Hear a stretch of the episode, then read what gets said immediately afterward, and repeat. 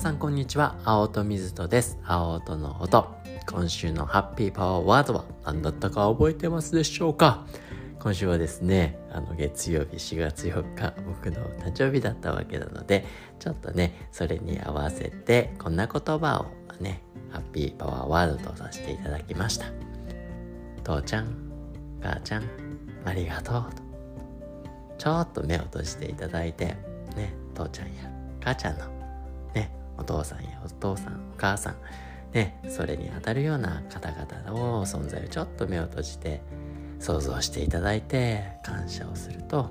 ハッピーな気持ちになれるんじゃないかな。まあそんな思いでですね、あの、共有させていただきました。ハッピーマンデーね、ありがとう、ありがたい。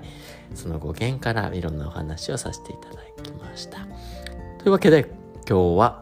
チューズデー火曜日ですね。雑学デーというわけで、最近、まあ、僕も脳的の創造性、クリエイティビティですね、をあの探求するのはすごく大好きなんですが、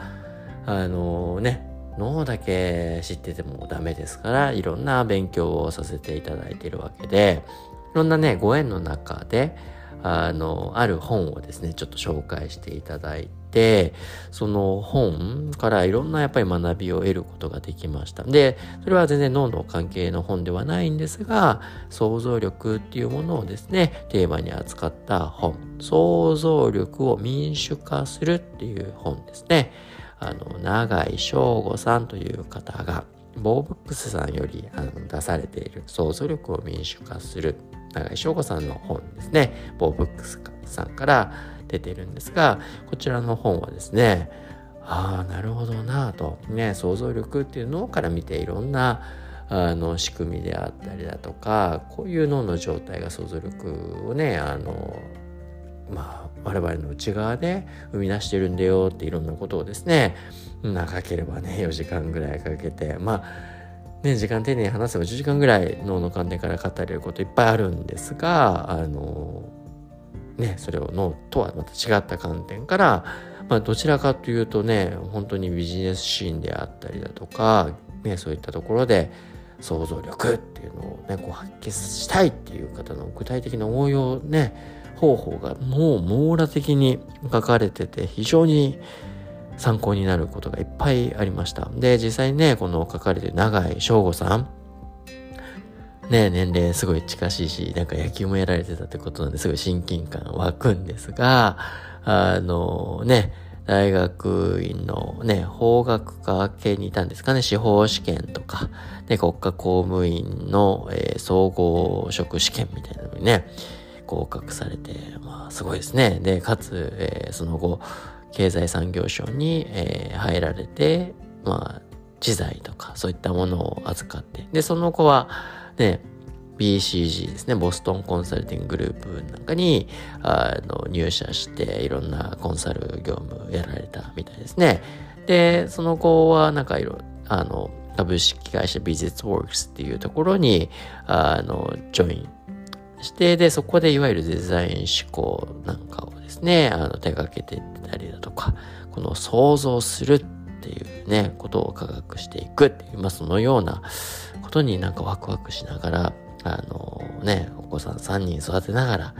まあ、そういった想像、ね、クリエイティビティっていうところをですね、広めていくということをされている。で、今ね、あの長井翔吾さんのプロフィールをご紹介させていただいたわけなんですが、彼自身もですね、本本書の中で、もともとは、ね、そのクリエイティビティ、確かにね、法学、ね、法、司法試験とかね、経済産業省とか BCG みたいにね、いて、そういった文脈の中で、想像力みたいなね、クリエイティビティ、ちょっと違う方向に最初はいた方かもしれないですね。けど、そこからね、自分自身のいろんなキャリアの中で創造性っていう必要性に応じてこう育まれていってでそのことをまあ本当にねロジカルに体系化された本これが想像力を民主化するという本かなというふうに思っていますね。あの僕自身もすごく参考にさせていただいて学ぶこといっぱいいっぱいありました。ででまずねすごく共感したのはこの想像力ってねよく転生みたいな言われ方をしますけどそうではなくて後天的に伸ばせますよと彼も彼自身のあのねエピソードを交えながら本当にね想像力自信ない。まあね日本の文脈とかで結構教育受けてると想像力ね自信ありますんでなかなか出会えないですけどね僕自身もなかったです。し彼もやっぱなかったけれどもやっぱり後天的に育んできたって永井さんおっしゃっていて。で僕自身も全くそうですね。医学的なところとか科学的な文脈にいて論理論理ロジカルロジカルそれが大事だってずっとそういう世界で最初生きてきてたんですけどねえもうそれだけじゃなんか全然語れないわけで。あの論理の素晴らしさもあるけれども論理以外の素晴らしさもやっぱりあるわけで。でで想像力っていうものをあの僕ももともとは全然自信がなかったんですけど僕の場合は脳のね観点の仕組みからいろんなことを理解していく中で自分の中での創造性を育んでいったりだとかって文脈があったかなって。があればきっとで永井さんはご自身の文脈の中でそういったねどうやって想像力を発揮するのかとその手法をですね本当に分かりやすくまとめていただいているし何よりも、ね、いろんな世界中のビジネスシーンにおけるあの具体例がねふんだんにあの掲載されていて、ね、例えばなんだあダイソンさん？ね掃除機ありますけどねそのダイソンさんの掃除機の例なんかでもすごい分かりやすいね。ああいうね、ちょっと今までやった掃除機と一線を画する掃除機っていうものが生まれたその背景その時に使われた創造性っていうものをねあのこんな仕組みがこういう思考法なんですよっていうことをあのまあ、教えてくださっている分かりやすく、まあ、具体的にどういう、まあ、これアナロジー思考類推思考なんて言われるパターンだと思うんですがあのもうね本当に分かりやすく具体例を交えながら説明してくださっています。であのこの本では、ね、想像力っていうのをまあ、一つのフレームワークと三つの思考法であの想像力っていうのをね活用できるようになりますよって本当に分かりやすく伝えてくれています。で、ね、まあ、簡単に説明するその対象となる物事に対してその対象となる物事っていうのはね課題と解決方法大きくこの2つに分解できますよと。でで課題っていうのはねいつどこで誰がなんでっていうまあそこの課題ですよね。まあそこの課題に対する why まあ、課題を設定することがよく大事だって言いますけど、まあ、それをちゃんと見極めていく、ね、問いを立てていくっていうことが大事。で、それに対して、ね、解決方法をどんな風に What ですよね。で、あの、何を使って What で How どのように解いていくのかというね、これが大きなフレームワークになっていて。で、それぞれね、今の課題と課題解決方法っていう、まあ、ことがあるんですけど、それぞれに対して、ね、統合思考、アナロジー、ね、さっき言ったアナロジー思考、ね、転換思考、この3つの思考法をうまく活用することによって、組み合わせることによって、想像力もうまく発揮することができる。まあそういった事例をですね、あの、多く取り上げていただいていると。まあ非常に興味深かったですし、すごく体系立ってますし、あの僕自身も、あ、なんかね、いろんな特許的なアイディアだったりだとか、新しいビジネスだったり、ビジネスモデルなんかを考える時だったりだとか、で、まあそういった文脈の中とかで、やっぱりね、想像力を使う機会ってね、非常に多いかなと思うんですけど、実際にここでご紹介いただいている思考法を、あの、あ、ちょっと知らず知らずにやってたな、みたいなね。だから脳的に言うとこういう観点でこういう風にやってるんだな、っていうことを、本当に明快にまとめてくださっているので、非常に面白かった。で、ただなんか僕自身のね、この想像力の捉まえてる世界と見ている観点が違うなっていうのは、それはそれで面白かった。で、逆に言うと僕が捉えきれていないというか捉えていない部分をすごく丁寧にあの細かく説明してくださっていたのでとても勉強になりました。で何が一番違いとして表出してたのかなっていうと、例えばこの人間の脳が、まあ想像力、ね、創造性をこう発揮して我々がね、新しいアイディアだったり、ひらめきっていうのをもたらす。まあ、まあ間違いなく脳がね、そこ重要な役割を担っていますよと。で、まあ脳のね、をちょっと機械で例えるならば、コンピューターで例えるならば、でハードディスクドライブみたいなものがね、我々人間の記憶、ね、みたいなもんですね。で、それに対して CPU、Central Processing Unit にあたる部分、これが、ね、その情報をどういうふうに処理するのか、みたいなことを、まあね、やり取りしているわけですね。で、まあ、ランダムアクセスメモリー、RAM とかにあたるのが、まあ、ワーキングメモリーみたいにあたるね、その、引き出してきたね、情報をこう、調理するみたいなね。あの、まあ、その調理台ですよね、が RAM にあたって、調理するのが CPU にあたって。で、で、その素材にあたる材料みたいなのがハードディスクドライブのメモリ、記憶にあたるのかなと。で、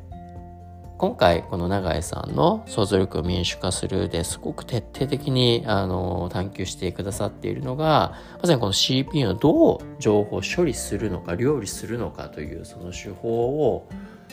ね、あの、体系だってまとめてくださってるなっていうふうなことがですね、すごく印象深かったですね。逆に言うと僕はそこを今までね、それほど体系立てて、あの自分の中でのパターンは持っていたんですが、あのね、一般化することってしてこなかったなっていう中ですごく学びになったんですけど、僕自身じゃあどこ見てたかっていうと、想像力を発揮するときに、どう処理するかも非常に大事なんですが、その処理している時の情報である記憶のあり方の中の情報のあり方が、